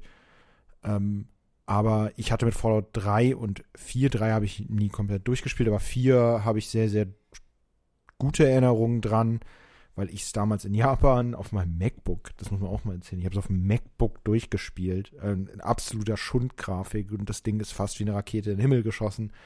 Ähm, aber ich hatte sehr, sehr viel Spaß daran. Ähm, und bin auf jeden Fall gespannt, wie sich das Ganze. Also, oder ist es so ein bisschen Fallout meets Bioshock, glaube ich. Ich glaube, so ist es am besten, besten beschrieben. Ich wollte dir gar nicht ins Wort fallen, so, weil. Aber ich wollte dir widersprechen. Ja. Weil ich habe also ich habe gar keine Fallout-Vibes davon. Vielleicht noch so von der vom Setting her und äh, die Ästhetik, so dass es so halt so so was postnukleares irgendwo ist, weil es ja irgendwie. Vielleicht ist das. Ding bei mir tatsächlich, dass ich, jetzt werde ich wahrscheinlich wieder irgendwo äh, an äh. irgendeinen Pfosten genagelt, ich Bioshock nie, die ich nie so sehr gespielt habe. Also ich, mhm, ja. ich kenne Bioshock natürlich vor allem wegen seinem Effekt, dass es auf seine, auf die Zeit damals hatte und dass es in aller Leute Mund war. Ich besitze es und muss es noch spielen. Und vielleicht mache ich das auch mal bei uns on Stream einfach mal. Du Bioshock hast, durchballern. Weil du hast keinen Bioshock gespielt? Also gespielt, ich habe, ich habe, ich bin nie über die ersten drei Missionen oder so hinausgekommen. Vom ersten Teil. Ja. Stark. Also meine, meine Resistenz gegenüber großartigen Sachen. Deswegen spiele ich dann auch eher sowas wie gesagt wie Left Alive oder anderen Trash. Ähm, nein, also ich weiß auch gar nicht warum. Ich weiß, es ist, es ist so ein großer wie soll man das sagen, kennst du das, wenn du gewisse Sachen, sagen wir so, so, so, so, so, so popkulturellen Bereich eigentlich konsumiert haben solltest und dann ist es irgendwie schon viel zu spät dafür und dann schiebst du es immer vor dir her? Für mich ist Bioshock eins davon. Das ist ein, gute, äh, ein guter Vergleich. Also ich habe Bioshock damals auch aus der Videothek einfach ausgeliehen und dann gespielt. Ich habe es nie besessen. Ähm, ich bin mir gar nicht so sicher, ob ich das so geil finde, finden würde, wenn ich es jetzt heutzutage nochmal spielen würde. Es hat auf jeden Fall ein paar Standards gesetzt oder eigentlich nicht gesetzt, weil so wirklich verfolgt wurden sie nicht, was das Spiel auch wieder einzigartig und gut macht. Aber so dieses Environmental Storytelling-Thema ähm, kommt natürlich richtig gut rüber und ich glaube, da ist auch eher die Nähe zu Atomic Heart. Also Atomic Heart, was ich gerade sagen wollte, ist für mich eher so ein Bioshock, auch von der Thematik her, weil es ja schon irgendwie ja, darum geht, dass es halt so eine sowjetische Utopie ist, die auf einer ne, niemals endenden Energiequelle basiert. Ähm, ich glaube, es geht dann noch darum, dass irgendwie so eine KI da dabei ist. Also irgendwie alle Themen, die wir aktuell haben, Energiekrise, ja. Russland, KI, äh, alles ist toll, alles ist äh, wunderbar bunt. Äh, find, ich finde auch, sieht unfassbar sexy aus. Also es nicht sieht, nur. Unheimlich, also. Nicht nur die Qualität der Grafik, sondern auch einfach der Stil. Und gleichzeitig ist das aber auch meine größte Sorge, weil ich habe auch so ein paar Gameplay-Preview-Sachen gesehen, wonach, glaube ich, der Großteil eher im Untergrund stattfindet. Und das ist auch das, wo ich so ein bisschen Sorge habe, wie gesagt, ähm, dass es halt dann eigentlich wieder nur so ein ich gehe durch Labore und äh, Forschungseinrichtungen und Fabriken, die unterirdisch sind und dann ist es halt schön, aber graue Beton und Stahlgänge. So. Keine Ahnung, also ich so ganz grundsätzlich zuerst, ja. einfach, äh, ja, ich finde es spannend mhm. und ich würde es richtig gerne gespielt sehen. Mhm. Es zieht mich aber null irgendwie an, um von mir gespielt zu werden. So. Von daher habe ich große Hoffnung in dich und in Marco. Ja, also ich, ich kennst du das, wenn du einen Trailer siehst und du erstmal glaubst, das sieht zu gut aus, um wahr zu sein? Und häufig ist es dann ja nicht ähm, war. Ach so, Christian, ja. Sorry. Ähm, also Ding, äh, Christian braucht einen Flaschenöffner. Ähm, und ich war auch so, das kann gar nicht sein. Also vor allem war das, das Studio, es hat, glaube ich, vorher so VR-Sachen und so gemacht, aber nicht wirklich ein Game wie das. Und dann sieht man das und war so, okay, das sah so ein bisschen. Ein anderes Game, das auf dem gleichen Level ist, ist dieses, ähm, das chinesische Souls-like mit, mit der Geschichte um Son Goku, glaube ich, da, was da gerade, dieses Wulong. Du kennst es nicht. Das Wulong? Ja, nee, nicht, nicht Wulong. Ich komme gerade nicht drauf, wie es heißt. Da gab es auch so eine erste so eine Tech-Demo. Wir schauen nachher mal den Trailer. Vielleicht schneiden wir das ja auch einfach raus. Ähm, aber auf jeden Fall sah das wirklich zu gut aus, um wahr zu sein zuerst. Vor Ja, allem von einem Studio, nach- ja. das man nicht kannte. Oder das auf jeden Fall mir nicht sehr präsent war. Und das war auch das, was ich so mitbekommen habe. Also ich habe das Spiel tatsächlich ähm, irgendwie mal so am Rande wahrgenommen und dann hat, also hat der Hype sozusagen um sich gegriffen. Und dann habe ich mir erstmal so Game Previews, wie gesagt, angeschaut und da war das aber auch immer Thema.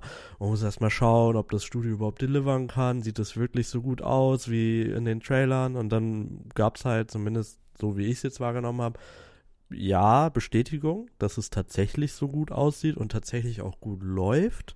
Ja. Ähm, was schon irgendwo eine Riesenüberraschung ist, weil das Studio halt echt gar keine äh, großen ähm, Einträge in ihrer, in ihrer Geschichte so hat. Ähm, von daher bin ich gespannt. Also es sah halt auf jeden Fall erstmal so aus, als wenn es einfach nur so ein, so ein, so ein Scam wäre oder so, ne? Das kann man, glaube ich, schon so sagen. Ja, also wir sind auf jeden Fall gespannt. Ähm, natürlich auch, wie die Debatte weitergeht um dieses Spiel, ähm, aber auch, wie das Spiel an sich ist. Ein Spiel, was mich sehr gewundert hat, das ist, es ist ja jetzt auch schon ein bisschen länger angekündigt, aber das ist, dass es wirklich noch das Licht der Welt hier in unseren Gefilden erblickt ist ähm, und vor allem dann auch noch als Remake, ist Like a Dragon Ishin. Ähm, für die, die es nicht wissen, Like a Dragon, äh, früher hieß es ja bei uns Yakuza ähm, in diese Serie, ähm, Ryuga Gotoku. Das Studio ähm, hat ja zwei, ich glaube, ähm, Ishin ist das eine, das andere heißt Kenshin, glaube ich.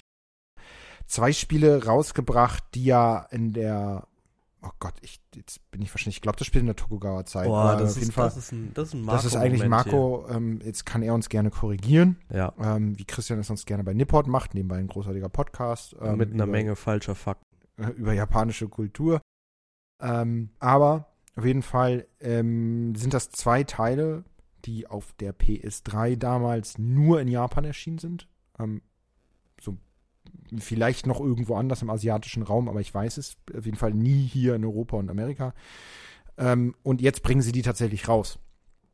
Mit der Engine, glaube ich, von Yakuza 7 oder Like a Dragon. Genau, Ähm, deswegen. Also und ich habe beide hier für die PS3, wollte sie immer mal spielen. Ähm, weiß aber ja, Christian, dass du der Serie auch, dass sie dir ans Herz gewachsen ist. Das kann man auf jeden Fall Ähm, so sagen, und ja. mich würde jetzt interessieren, hast du da Bock drauf? Ich habe unfassbar Bock drauf.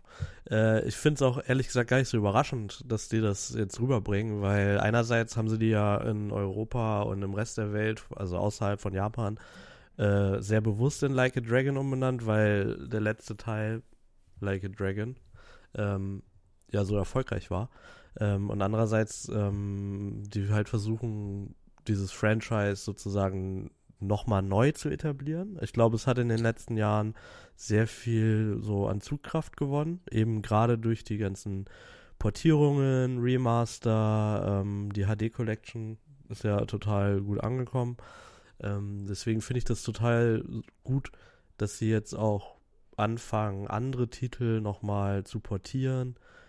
Überraschend fand ich an der Stelle nur, dass es ein tatsächliches richtiges Remake ist. Das würde ich nochmal eben auch unterstreichen wollen. Das ist halt kein Remaster, sondern die haben halt, wie du gesagt hast, einfach die aktuelle Engine genommen, das Spiel komplett nochmal neu aufgebaut und da habe ich halt richtig Bock drauf. Also einerseits, ich habe Like a Dragon total geliebt, also Yakuza Like a Dragon, ähm, weil es ein Rollenspiel ist, ähm, also ein rundenbasiertes Rollenspiel. Eigentlich sind irgendwie alle Yakuza-Teile auf eine Art und Weise ein Rollenspiel.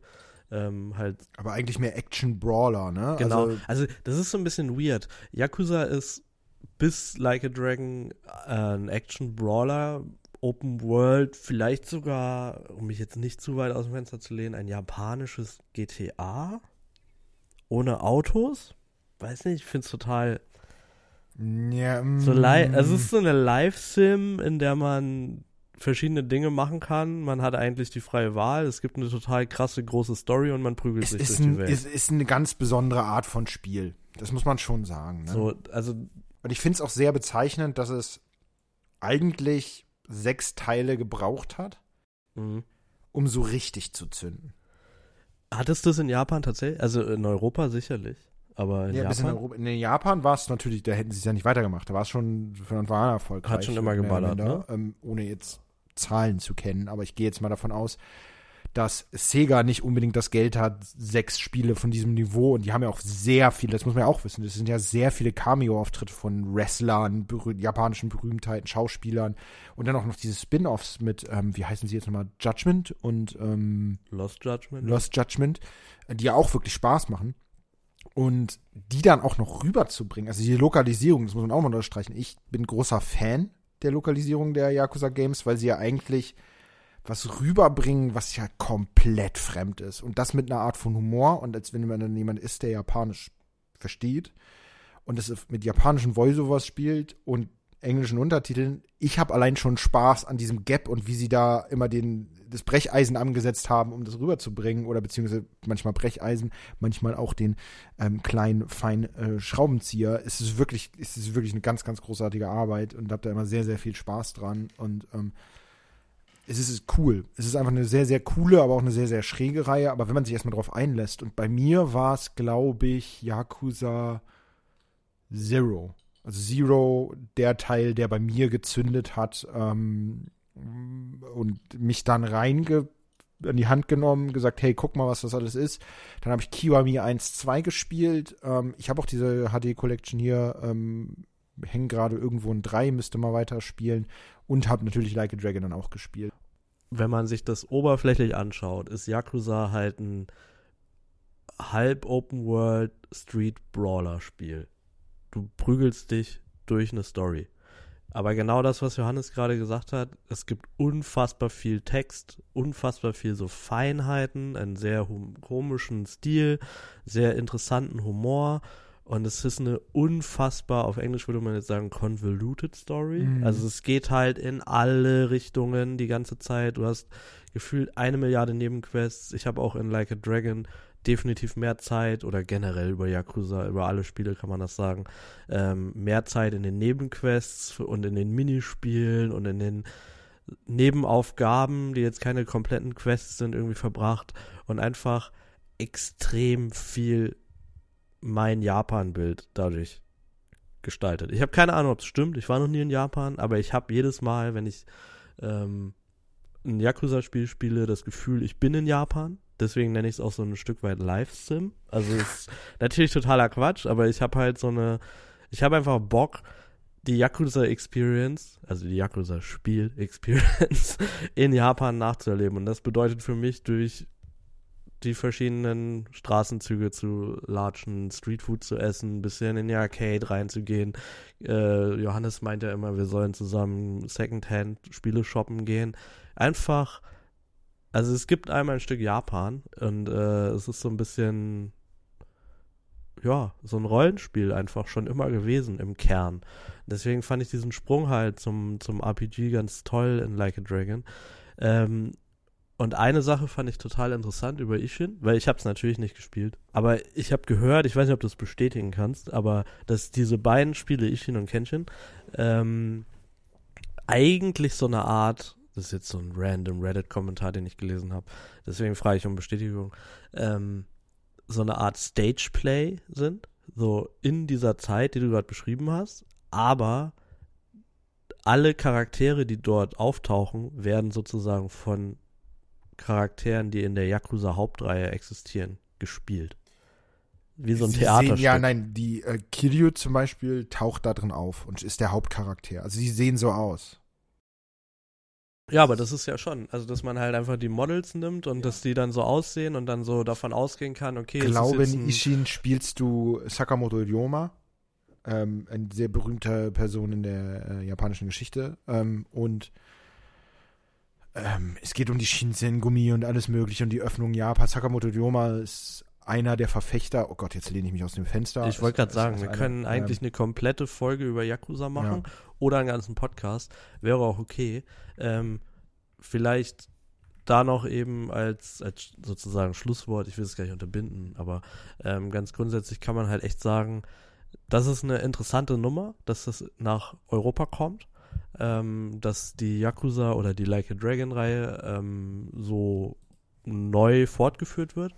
Und ich finde auch tatsächlich super cool, auch wenn ich Riesenfan vom letzten Teil war, ähm, dass es halt tatsächlich wieder so actionmäßig ist. Weil auch wenn ich richtig Bock auf RPGs habe und auch gerade in dem Universum, finde ich das ganz lustig, doch mal wieder drauf zu hauen. Und dann vor allem in so einer, ich nenne es jetzt mal japanisches Mittelalter mäßigen Zeit ähm, erleben kann.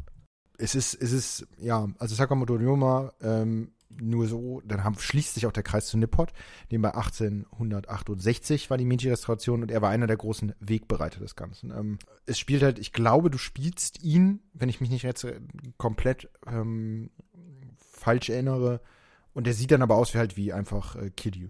Mhm. Also der Hauptcharakter aus der normalen Yakuza. Ja. Ähm, so, jetzt sind wir, hängen wir wieder viel zu lang. Wahrscheinlich bla, bla, müssen bla. wir mal, ähm, wenn Christian und ich alle Teile durchhaben, das heißt im Jahr 2025, ähm, hinsetzen und einfach mal eine Folge nur über Yakuza machen. Dann laden wir auch äh, Marco ein ähm, und dann reden wir über wenn Japan. Du, wenn du meinst, dass das 2025 soweit ist, dann ist das sehr optimistisch geschätzt. Ich bin, ich bin generell ein sehr Aber optimistischer Mensch.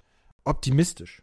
Optimistisch. Bist du denn auch optimistisch für eins, äh, eine Fortsetzung einer deiner Lieblingsspiele, soweit ich mich erinnern kann? Ich finde es super interessant, dass du mich damit verbindest, weil ein, ein weiterer Freund, den wir beide teilen, aus unserer Jugendzeit, war da noch viel, viel tiefer drin als ich und hat mich da überhaupt nicht reingezogen. Es geht um Company of Heroes, ein RTS, ein Real-Time-Strategy-Spiel, ähm, das ja so ein bisschen als das, also die, ich habe immer das Gefühl, Company of Heroes wurde als ähm, die Spielreihe für moderne ATS angesehen. Nach dem ist so diese, ich, mittlerweile ist es ja ein Klassiker, Warcraft 3 und so, hat man sich gefragt, okay, was will man jetzt eigentlich noch mit Strategiespielen machen? ein Company of Heroes. Ähm, für die, die es nicht kennen, es ist ein, es ist ein Strategiespiel, das im Zweiten Weltkrieg spielt. Es ist von, oh Gott, wie heißen sie? Es ist auch, gehört auch zu Sega. Ähm, die haben auch die Warhammer 40k Games gemacht damals. Relic? Relic, genau. Ähm, und also du meinst jetzt Dawn of War 1, Dawn of War Gab es einen dritten Teil? Weiß ich nicht. Es gab einen dritten, ja, glaube ich. Ja. Ähm, und auf jeden Fall war das mit einem eigenen Deckungssystem und ähm, ganz vielen anderen Twists. Und ich habe es gespielt wie ein Bekloppter damals. Also mit meinem kleinen Bruder und besagten Freund, immer noch über LAN, dann die ganze Zeit, immer gegen Bots, schön gespielt wie, eine, wie ein Besenkter. Teil 2 ist, oh Gott, ich frag mal kurz Google Sensei, wann Teil 2 rausgekommen ist.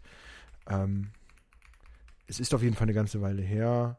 Ist im Jahre 2013 erschienen, also zehn Jahre ähm, 25. Juni. Ich glaube, es kommt jetzt im Februar oder März, der dritte Teil.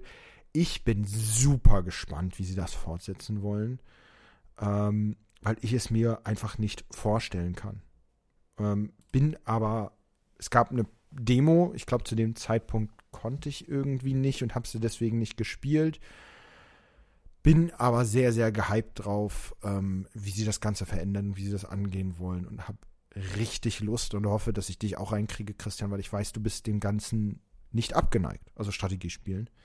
Genau, ähm, also dem Genre gegenüber bin ich überhaupt nicht abgeneigt. Ich weiß noch genau damals, als, äh, also den zweiten Teil jetzt nicht, aber bei Company of Heroes 1, ähm, das war so eine Phase bei mir, ich weiß nicht, ob das mit der Schule zusammenhängt oder so, aber ich fand alles, was mit dem Zweiten Weltkrieg zu tun hat, ähm, zumindest im Gaming-Bereich, einfach nur geschmacklos. Also das muss man wirklich so direkt zu so sagen. Da war ich so ein kleiner, ähm, bin ich immer noch, also klein und ein Edgelord, aber ich habe das alles ziemlich, äh, äh, ich sag mal, ja, verteufelt nicht, aber ich habe besagten Freund ähm, und dessen Leidenschaft in der Hinsicht auf jeden Fall nicht verstanden. Ähm, und dich auch nicht. Trotzdem bin ich tatsächlich ein, ja, also RTS. Du meinst meine Leidenschaft gegenüber dem Spiel an sich? Genau, ja, genau, gegenüber Company of Heroes so. Ähm, ich habe schlicht nicht verstanden, also so, so bewusst möchte ich es auch sagen. Äh, ich habe tatsächlich Interesse daran, weil ich glaube ich mittlerweile einerseits das Setting differenzieren kann, andererseits ähm, auch das einfach gut finde, dass es neben so ein paar anderen Spielen endlich mal wieder versucht wird, die Strategiespiele oder dieses Genre ATS äh, wiederzubeleben sozusagen. Also es ist ja super wenig gekommen. Es gibt höchstens so Hardcore-Titel ähm, und eine sehr, sehr eingeschworene Community, in die man eh nicht reinkommt. Und halt Age of Empires, das ja auch dann wiederbelebt wurde. Also ich weiß ja, nicht, war das ein Wiederbeleben ist oder war es je tot? Ich kann es schwer. Ja, bei Age of Empires äh, ist es, also der vierte Teil ist so ein bisschen das Problem, das ist halt genau deswegen unter anderem hart gefloppt, weil es halt nicht auf die Wünsche von diesen ganzen Hardcore-Fans eingezahlt hat, sondern ein bisschen, ja, es hat halt das Age of Empires Ding weitergemacht, nicht viel Neues gebracht und dann ist es auch irgendwie nicht kompetitiv genug gewesen sozusagen. Ich glaube, es hat gerade wieder einen neuen Patch bekommen und erlebt dadurch so ein bisschen eine, eine Neubelebung, aber ich glaube, es ist echt, echt nicht so weit hergeholt zu sagen, dass das RTS-Genre quasi tot war.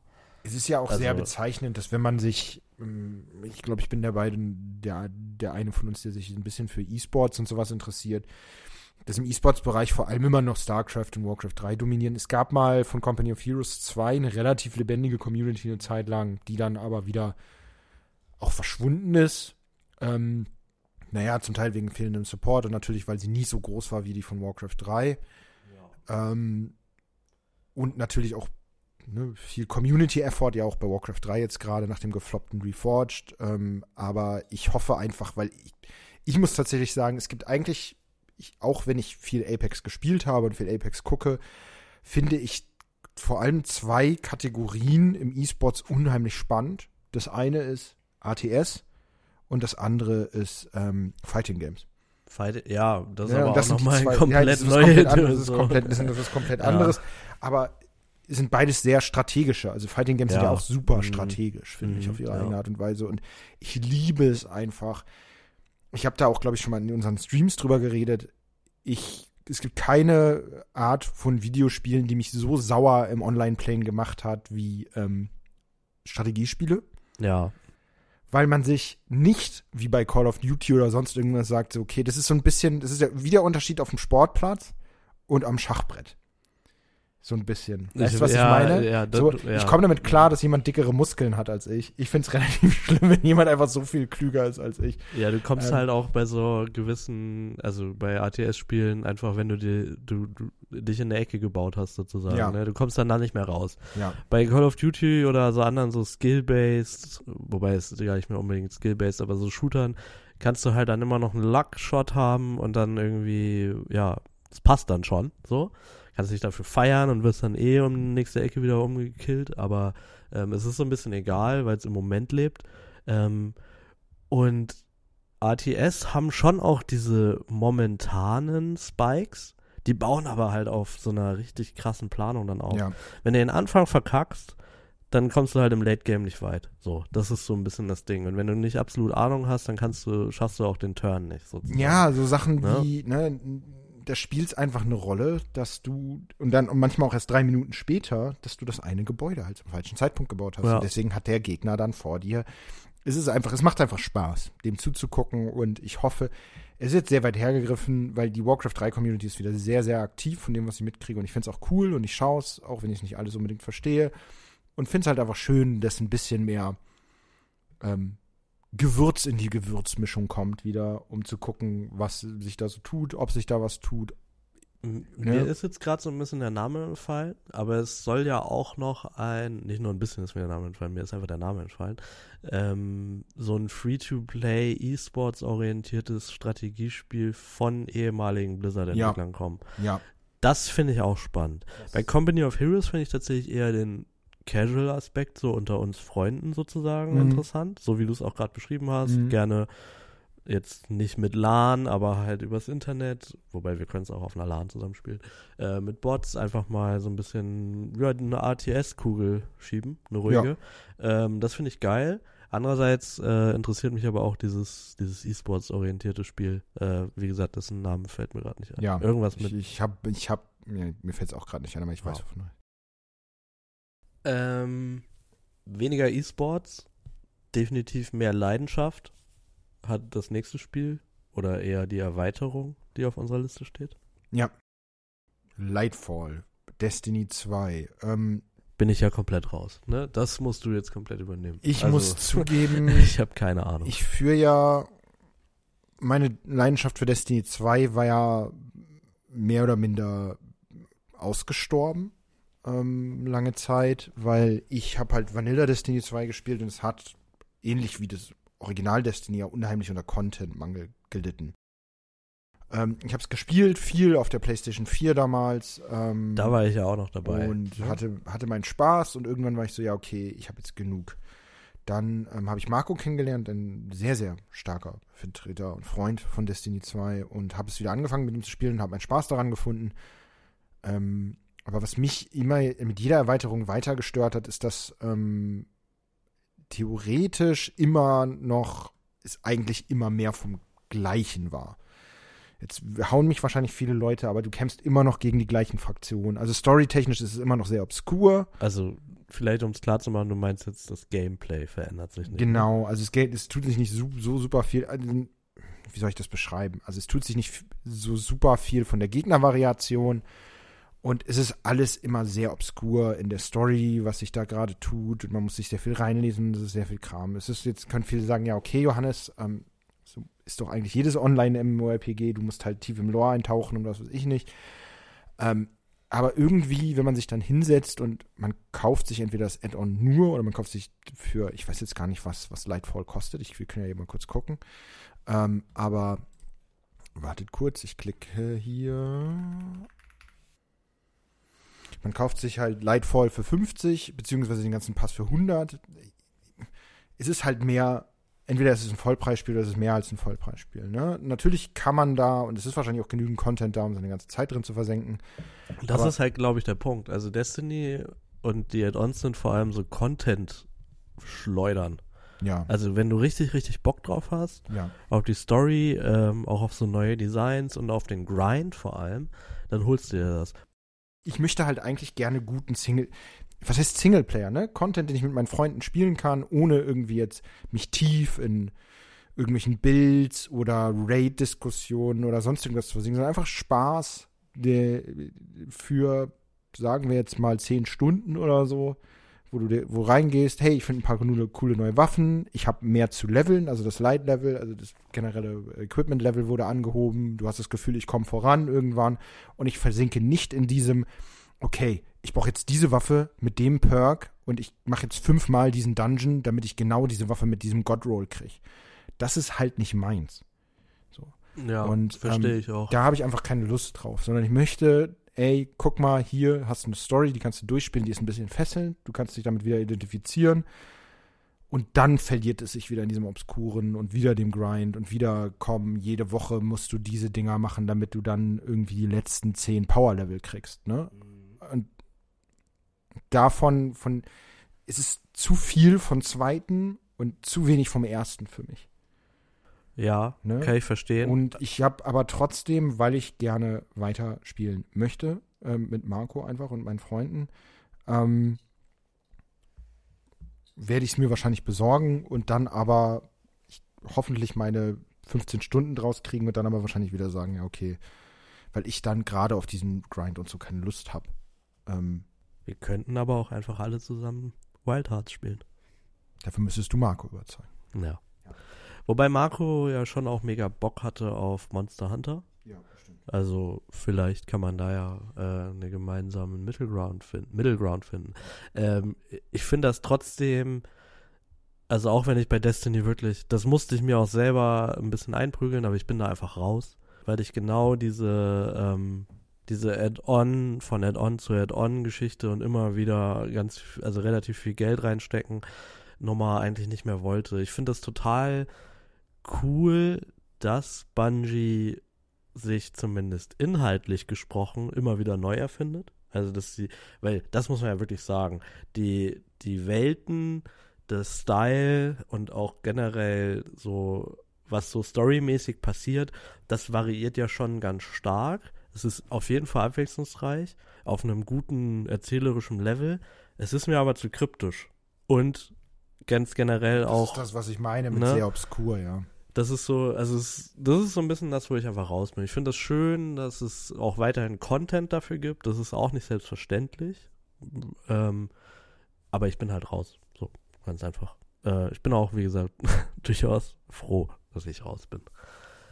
Ähm, wo ich auch raus bin, wäre unser nächster Titel. Aber da bist du auch wieder umso mehr drin dafür, vor allem in letzter Zeit.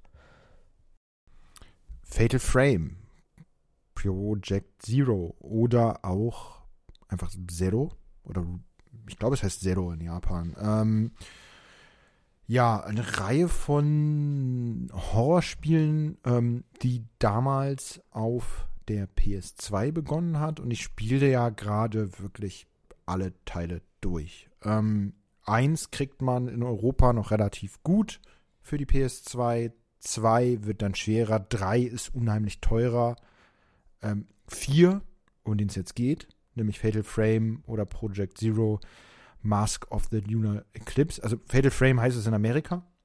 Ähm, Project Zero heißt es in Europa. Auf Wie heißt es in Japan?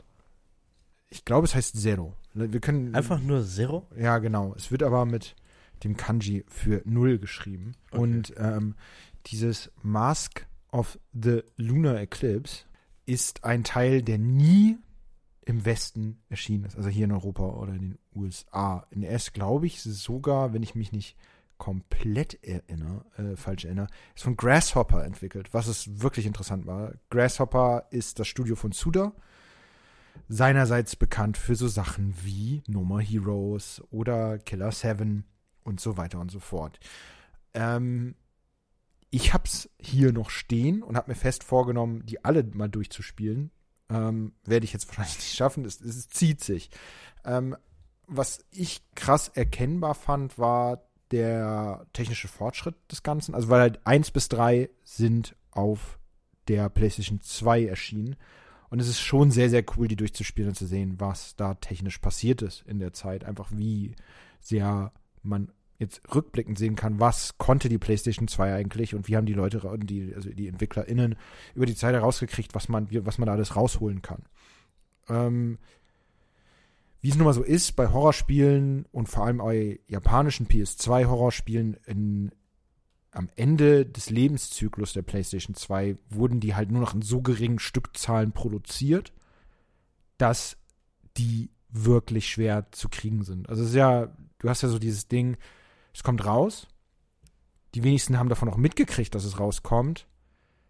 Dann haben die ähm, Läden nur super wenige Copies davon gekriegt. Irgendwann landet es in der Grabbelkiste. Leute kaufen es für 5 Euro, haben es ewig im Keller liegen und auf einmal merken sie, oh scheiße, das Ding ist eigentlich 150 Euro wert.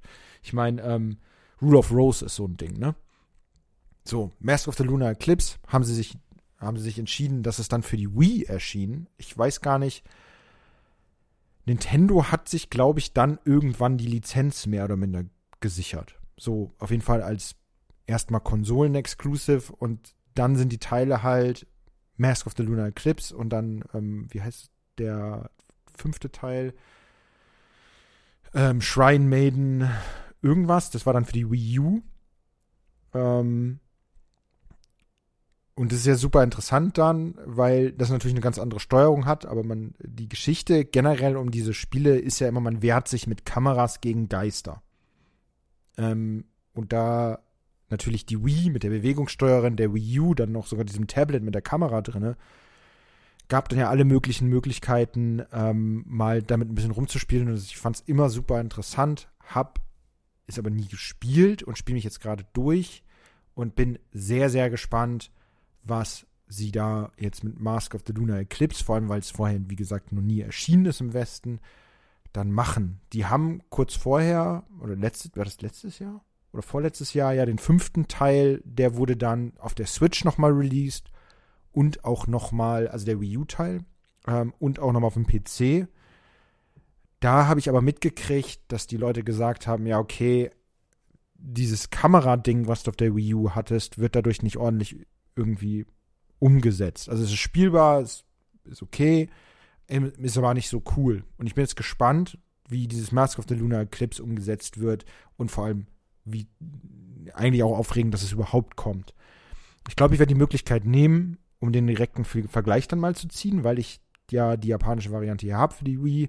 Vielleicht dann auch generell bei uns im Laufe des Streams, um zu gucken, hey, erstens, wie ist die Lokalisierung, ist die gut gemacht worden? Und B, ähm, wie wurde das, war das auf dem Original mit der Steuerung und wie ist es jetzt? Also ich finde das aufregend, ich finde es auch cool.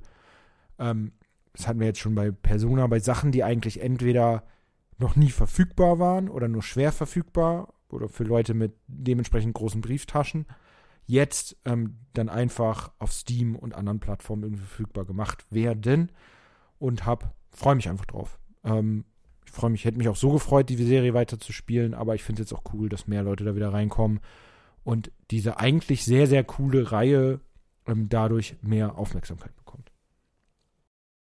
Ich habe keine Ahnung von Fatal Frame. Ich habe dem nichts zuzufügen, außer dass ich es auch, also gerade den letzten Teil, ähm, sehr, sehr begrüße, dass eben viele Spiele, die auch einem Sammlermarkt sozusagen zum Opfer gefallen sind, in meinen Augen, ähm, wieder zugänglicher werden. Einfach, ja. dass man einfach die Chance hat auf einem modernen System mit eventuellen Verbesserungen, ob die jetzt rein grafischer Natur sind, im Sinne von Upscaling oder eben auch so im Sinne von Quality of Life Feature Verbesserungen irgendwie ähm, ja, verfügbar gemacht werden. Äh, das finde ich super. Ähm, ich habe jetzt mit der Schrecken gerade nachgeschaut. Also ich habe wirklich so einen leichten Schreck bekommen. Ich habe geguckt, äh, wann kommt das eigentlich raus? Und es kommt am 8. März schon. Ja. Ähm, und wir haben ja gerade kurz gesagt, wir, wir machen jetzt hier mal so einen Cut, dass das hier quasi Teil 1 unserer Hallo 2023 Folge wird. Ich glaube, das haben wir im, im, das haben wir in der Pause gesagt. Genau, ähm, das haben wir in der Pause gesagt, gesagt, deswegen so ein kleiner, mhm. kleiner Background. Was mich aber daran schockiert ist, ähm, dass wir halt ungefähr bis dahin gekommen sind, wo wir jetzt stehen. Also ja. je nachdem, wann die Folge rauskommt, ich hoffe ja, die kommt noch im Februar jetzt raus, ähm, aber sind wir eigentlich in, in unserer Vorschau für das Jahr jetzt angekommen an dem Punkt, wo all diese Spiele schon rausgekommen sind. Vielleicht wird es einfach so, dass es immer so ein Begleitkommentar zum Jahr ist. Vielleicht, vielleicht. vielleicht. Also, ähm, also eigentlich stellen wir uns das irgendwann so vor, als wir jetzt auch über Yakuza geredet haben. Ihr merkt, ähm, es gibt Serien, die beschäftigen uns mehr, es gibt Serien, die beschäftigen uns weniger. Ähm, wollen wir irgendwann mal dahin, dass wir tatsächlich einfach über gewisse Videospielserien reden und dann holen wir uns Leute dazu aus unserem Umfeld, beziehungsweise auch nicht aus unserem Umfeld. Sofern die dann ähm, dazu bereit sind. Richtig. Ähm, dann über diese Sachen zu quatschen, weil wir gehen immer super subjektiv daran und das wird sich auch, glaube ich, hier nicht mehr ändern, ähm, dass wir einfach viel quatschen und auch viel ohne Plan, aber natürlich Leute zu haben, die dann tiefer in der Materie stecken und mit uns sich darüber austauschen und Meinungen aufeinander krachen. Das ja. ist ja eigentlich das Interessante an einem Podcast. Also so, solche Podcasts höre ich gerne. Ich glaube, du auch, Christian. Es ist weniger dieses wissenschaftlich-methodische, weil dann kann ich auch einfach tatsächlich Sachen lesen, sondern wirklich dieses tief subjektive Meinung krachen aufeinander. Ähm, was haben die Dinger mit uns gemacht? Weil Popkultur sollte im besten Fall ja irgendwas mit uns tun, nachdem wir es konsumiert haben. Wenn es dich komplett, es gibt ja eigentlich nichts Schlimmeres, als dass es dich komplett kalt lässt und dir es egal ist und du es nach fünf Minuten wieder vergessen hast. So, und ähm, das ist immer das, warum ich gerne bestimmten ähm, Journalistinnen da draußen zuhöre, wenn sie über Videospiele reden, weil ich gerne wissen möchte, was hat, in welchem Zeitpunkt im Leben hat sie das getroffen und hat sie das erwischt und was hat es mit denen gemacht. Und ähm, das versuchen wir hier auch ein bisschen. Ähm, und ja, um jetzt aber darauf zurückzukommen, was Christian eigentlich gesagt hat, wir werden das in der nächsten Folge weitermachen. Vielleicht, wir sind ja vollkommen ohne Zwänge, wir werden nur für nicht bezahlt, wir machen das aus Spaß. Ähm, machen, kommt die nächste Folge vielleicht auch ein bisschen schneller dann, ähm, damit wir dann möglichst aufholen. Ich will jetzt nichts versprechen. Ähm, aber ähm, damit wir dann noch einmal durchs Jahr kommen und wahrscheinlich tauchen dann wieder neue Release-Dates auf und die Liste wird immer länger, aber ähm, wir geben unser Bestes, da irgendwie durchzukommen.